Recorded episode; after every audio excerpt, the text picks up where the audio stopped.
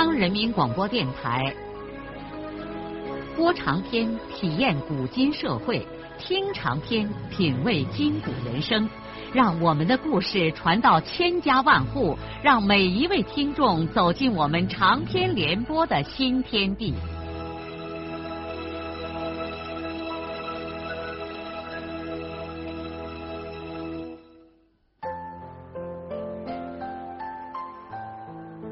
听众朋友，请继续欣赏荣获茅盾文学奖的、由中国文联出版社出版的路遥的长篇小说《平凡的世界》，由李野墨演播。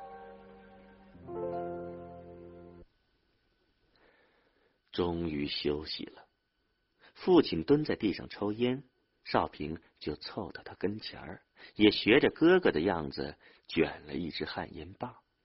他用父亲的打火机点上烟，抽了几口，然后才鼓起勇气和父亲谈起了他走黄原的打算。孙玉厚老汉惊得目瞪口呆，老汉吱吱的用劲吸着烟锅，思摸了好一阵，才说：“你还小嘞，出那么远的门人生地不熟的，我和你妈咋能放心呢？”你咋猛然想起要出门来？我我待在家里不痛快，想出去跑一趟。少平一时难以给父亲说清楚自己的心思。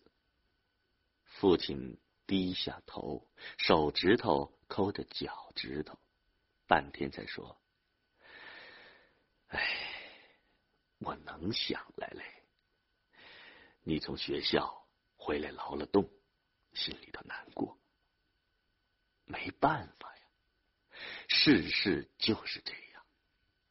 爸看着你一点灰头满面的，这心里头也难过。不过而今政策宽了，劳动虽说是熬苦些，可吃饭不用再受熬煎。你才出山，爸晓得你不习惯，过上个一两年也就习惯了。外边的世界那不是咱的，你出去还不是要受苦啊？再说要有个什么事儿，也没个人帮扶你。爸，这你就不要操心了，我二十几的人了，自个儿能管自个儿。你就让我出上几天门吧。你年轻的时候不是也邀生灵跑过山西吗？我不到外面闯荡上一回，这一辈子心都平不下来。你就让我走吧。咱家现在有你和我哥，这点土地你们能跟不过来。我出去也不是瞎逛，我也长两只手，兴许还能给家里赚几个活钱。爸。你放心，父亲看出来，儿子为他自己的行动已经经过了很长时间的思考，显然很难再说服他放弃这种冒险的念头。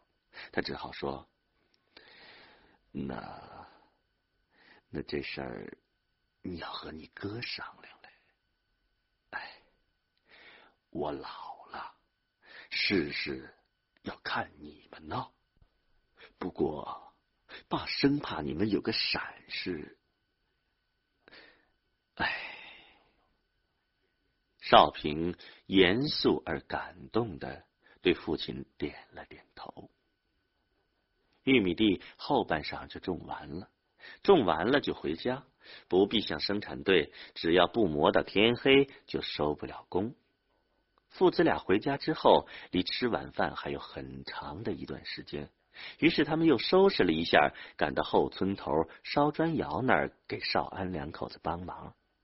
孙少安两口子正忙得个不可开交，第三窑砖正烧到紧要关头。少安既要加炭漏灰，还要雕空抢着打下一窑的土坯。还不到热天，他就光穿了件小布褂。脸熏的如同戏里的包公，秀莲头上拢着的毛巾也像是从烟囱里拉出来的，他正拿着铁锹和泥。少平和父亲一到，四个人上手，活路很快就松宽了。父亲接替少安烧火，让他集中打土坯；少平和泥，让嫂子去溜土。这是一个多么和谐而富有生气的劳动集体啊！已经出的两窑砖，要么有一万多块，齐齐整整的码在土场边上，像两堵蓝色的长墙。双水村的人面对孙家的这派兴旺景象，谁不眼红呢？哎呀，不得了了！孙少安这小子竟然办起了工厂了。天黑以后，少安让家里人回去吃饭，他自己的饭照例由秀莲吃完了之后送到土场上来。他要照看炉火，不能离开。等父亲和嫂子先后走了以后，少平却磨蹭着没有急忙回家。他一边帮哥哥添炭，一边吞吞吐吐的对哥哥说出了他的心事儿。少安惊讶的都有点反应不过来了，他很生气的对弟弟说：“你胡想啥嘞？家里现在这么忙，人手也缺的要命，你怎么能跑到外面去逛呢？”这个“逛”字儿刺伤了少平的心。我不是去逛，我是要出去干点事儿。干什么事儿啊？无非是去揽工。你又不是匠人，当上个小工，一天挣上一两块钱，连自己的嘴都糊不住。你何必要去受这份罪呢？你在家里，咱们仨加上你嫂子，一边种地，一边经营咱们的烧砖窑，这不好好的吗？我已经二十几岁的人了，我自己也可以干点什么事儿。少安一时不能理解弟弟这是什么意思，难道现在你就没事可干吗？但是少安猛然的感到，弟弟已经长成大人了，他已经不能再像过去一样在弟弟面前以老大自居了。是啊，弟弟大了。本来他应该为此而高兴，可是此刻心里却有一丝说不出的伤感。他早已经看出来，弟弟是一个和他想法不太一样的人。现在少安已经明白，尽管他不情愿弟弟出走，但是看来已经很难拒挡他了。兄弟俩各就在土场边上沉默了一会儿。一个人嘴里噙着根旱烟棒，使劲儿的抽着。天已经黑严，远处的村子里亮起了模模糊糊的灯光。在金家湾那边，不知道是谁家的婆姨正拖长声音呼叫孩子回家睡觉。东拉河水朗朗的吟唱着那支永不疲倦的歌。少安不再和弟弟争辩，他对少平说：“那，你看着办吧。你已经成了大人，我……”他感到语塞，竟不知道该说些什么了。这个时候，孙少平的心情也沉重起来。他对哥哥说：“我走了，你和爸爸的负担……”就更重了。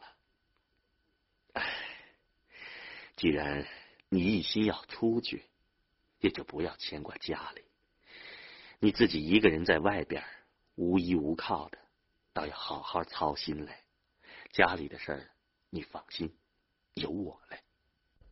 黑暗中，两团泪水涌满了少平的双眼。几天以后，少平就决定走黄原了。母亲流着泪为他把那点破被褥拆洗了一遍。少安从手头挤出来五十块钱，硬往弟弟手里头塞。少平只接下十五块钱，他知道家里现在需要钱，他也不愿意拿这么多。再说，既然他要出门。就得靠自己的双手去谋生了。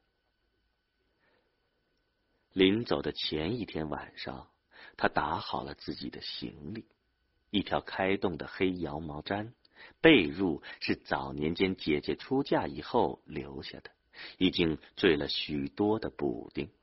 三根断麻绳续在一起，便扎住了这出门的全部形状。晚上，他合衣躺在炕上，一直半睡半醒。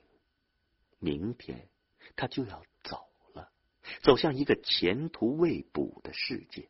他现在才感到了一片令人心悸的渺茫，由不得手心里攥出两把汗水。睡梦中，他感觉有人在轻轻的摸索他的头发。他知道这是父亲的手。他一直等汹涌的泪水通过鼻泪管流进肚子里，才慢慢的睁开眼睛。父亲立在炕栏边，手里拿着当年少平上学的时候用过的那个烂黄提包。我出去叫海明。把坏了的拉链修好了，海明说：“以后用的时候，拿肥皂擦一擦。”嗯，少平尽量的克制着自己的哽咽。第二天早晨，从米家镇开往黄原的第一辆长途汽车过来了，挤在公路边上为少平送行的全家人都举起胳膊拦挡车。车一停住，少平就立刻提起那卷破烂行李挤了上去。他尽量挥着手向亲人们告别，并不知道两颗泪珠早已经在他的脸颊上滑落下来。黄元城是一座古老的城市。据清朝嘉庆七年版《黄元府记》称，其历史可追溯至周。周以后，历代曾分别在这里设郡、州、府，既是屯兵御敌之重镇，又是黄土高原一个重要的物资集散地。现在作为地区首府，管辖着黄原市和周围十五个县。其版图正如地委书记苗凯所说，等于一个阿尔巴尼亚。该城坐落在一个大川道里，四周被连绵的群山包围。黄源河由北向南穿城而过，在几百里之外注入黄河。市区在黄源河上建有两座桥，连接着东西两岸。市中心的桥建于五十年代，成为老。桥桥面相当的狭窄，勉强可以对行两辆汽车。上游还有一座新桥，是前两年才修起的。桥面虽然宽阔，但是已经在城市的外围，车辆和行人不像老桥这样拥挤。城南另有一条小河向北流来，在老桥附近和黄源河交汇。小河叫做小南河，在小南河与黄源河汇流处的外侧，有一座小小的山包，长满了密密的树木草丛。半山腰上有一方土台，瞩目的立着一座九级古塔。据记载，该塔建于唐朝，明代时进行过一次大的修整，此山便得名古塔山。古塔山是黄原城的天然公园，也是这个城市的标志。无论你从哪个方向到黄原城，首先进入视野的就是这座塔。如果站在古塔山上，偌大一个黄原城也便一览无余了。黄原城以老桥为中心，形成了几个主要的区域。大桥以东通称东关，因为汽车站在这儿，这是通往外界的主要口岸。各种杂七杂八的市场摊点和针对外地人的服务性行业也就特别的多。而进入这个城市的大部分外地人，实际上都是来揽工谋生的农村手艺人，或者是纯粹的庄稼汉。因此，那些旅馆、饭馆都是档次很低的。东关大桥头也是传统的出卖劳动力的市场，平时经常像集市一样涌满了北方各地漫流下来的匠人和小工，等待着包工头们来招工。城市的主要部分在黄源河西岸，东关的街道通过老桥延伸过来，一直到了西边的麻雀山下。和那条南北主街道交叉成丁字形，西岸的这条南北大街才是黄元城的主动脉血管。大街全长约五华里，南北街道的中段和东关伸过来的东西大街组成了本市的商业中心，也是全城最繁华的地带。南大街沿小南河伸展开来，大多是党政部门；北段为宾馆、军分区和学校的集中地。除过市中心的商业区，人们分别把这个城市的其他地方称为东关、南关和北关。南关主要是干部们的天地，因此比较的清静。北关是整洁的，满眼都是穿军装和学生装的青少年；东关却是一个杂乱的世界，聚集着形形色色的人。当孙少平背着自己的那点破烂行李从拥挤的汽车站走到街道上的时候，他便置身于这座群山包围的城市之中了。他恍惚的立在汽车站外边，愕然的看着这个令人眼花缭乱的世界。关于自己将怎样开始这个新的生活，这一切他自己全然不知道。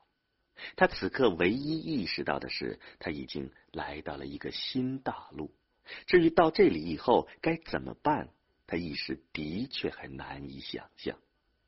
孙少平发了一会儿愣怔，便迈着沉重的脚步往前走去。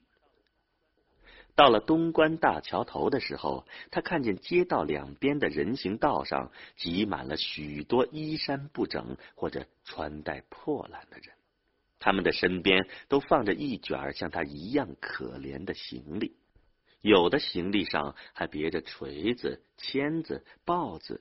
方尺、曲尺、墨斗和破篮球改成的工具包，这些人有的心慌意乱的走来走去，有的麻木不仁的坐着，有的干脆听天由命的枕着行李睡在人行道上。孙少平马上就明白，这就是他的世界，他将和这些人一样，要在这里等待着人来买他的力气。他便很自然的加入了这个杂乱的阵营，找了一块空地方把行李搁下。周围没有人注意到他参加到他们的队伍当中来。和这些同行比起来，他除过皮肤还不算粗糙之外，穿戴和行李都没有什么两样。不过他发现，他和他周围的所有人也并不被街上行走的其他人所注意。由汽车、自行车和行人组成的那条长河，虽然就在他们的身边流动，但实际上却是另外一个天地。街上走动着的干部和市民们，没有什么人认真的看一眼这些流落街头的外乡人。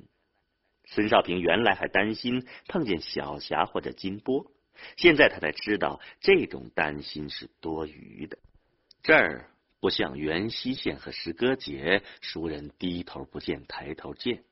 再说小霞他们也不会想到他来到黄原。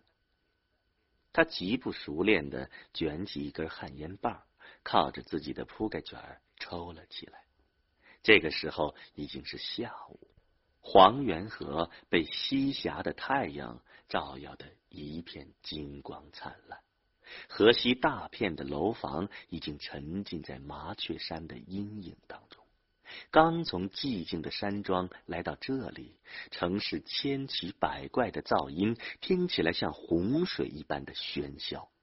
尽管满眼都是人群，但他感到自己像是置身于一片荒无人烟的旷野之中，一种孤单和恐慌使他忍不住想把眼睛闭起来。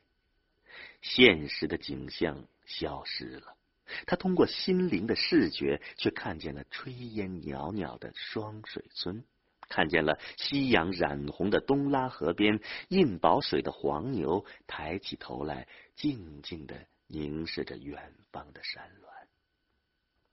哦，他像呻吟一样的发出一声叹息。严酷的现实立刻便横在这个漂泊青年的面前。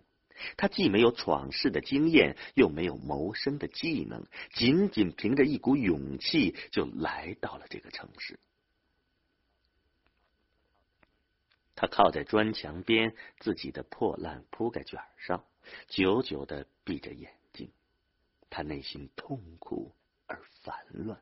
感觉自己在这个地方无法掌握自己的命运，那么再返回双水村吧，这很容易。明天早上买上一张汽车票，大半天就回去了，回到他那另一种苦恼之中。可是他怎么能够回去呢？孙少平尽量使自己的精神振作起来。他想，他本来就不是准备到这里来享福的，他必须在这个城市里生活下去。一切过去的生活都已经成为历史，而新的生活现在就要从这个大桥头开始了。他思量着，过去的战争年代，像他这样的青年，有多少人每天都面临着死亡呢？而现在是和平年月，他充其量吃些苦罢了，总不会有死的威胁。想想看，比起死亡来说，此刻你安然立在这桥头，并且还准备劳动和生活，难道这不是一种幸福吗？你知道，幸福不仅仅是吃饱穿暖，而是勇敢的去战胜困难。是的。他现在只能和一种更艰苦的生活来比较，而把眼前大街上幸福和幸运的人们忘掉，忘掉，忘掉温暖，忘掉温柔，忘掉一切享乐，而把饥饿、寒冷、受辱、受苦当做自己的正常生活。这种自我安慰的想法，使孙少平的心平静了一些。他开始谋算自己眼下该怎么办。他没有想到聚在东关找工作的人这么多。他看见，每当一个穿着油污的迪卡衫的包工头，嘴里叼着根黑棒烟来到大桥头的时候，很快的就被一群懒工汉包围了。包工头就像买牲口一样的打量着周围的这一圈人，而且还在人的身上捏捏揣揣，看看身体外好，然后才挑选上几个人带走。带走的人就像参加了工作一样的高兴，而没被挑上的人只好灰心的又回到自己的铺盖卷旁边，等待着下一个救世主的到来。当又一位嘴里叼着黑棒烟的家伙来到大桥头的时候，少平也毫不犹豫的跟随着众人挤到了他的跟前，怀着激动的心情等待着选拔。这个人迅速的扫视了一下四周，说：“要三个匠人，要不要小工啊？不要。”那些匠人便带着高人一等的优越感。把赤手空拳的小工挥在一边，纷纷的问包工头：“哎，一个工多少钱啊？”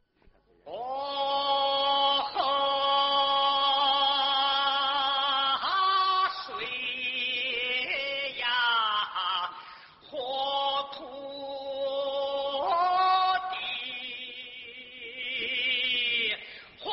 路遥的长篇小说《平凡的世界》，今天就播送到这里。您听了以后有什么感想、体会和建议？欢迎来信告诉我们。来信请记中央人民广播电台听众工作部，邮政编码幺零零八六六。请明天继续收听。节目编辑叶咏梅。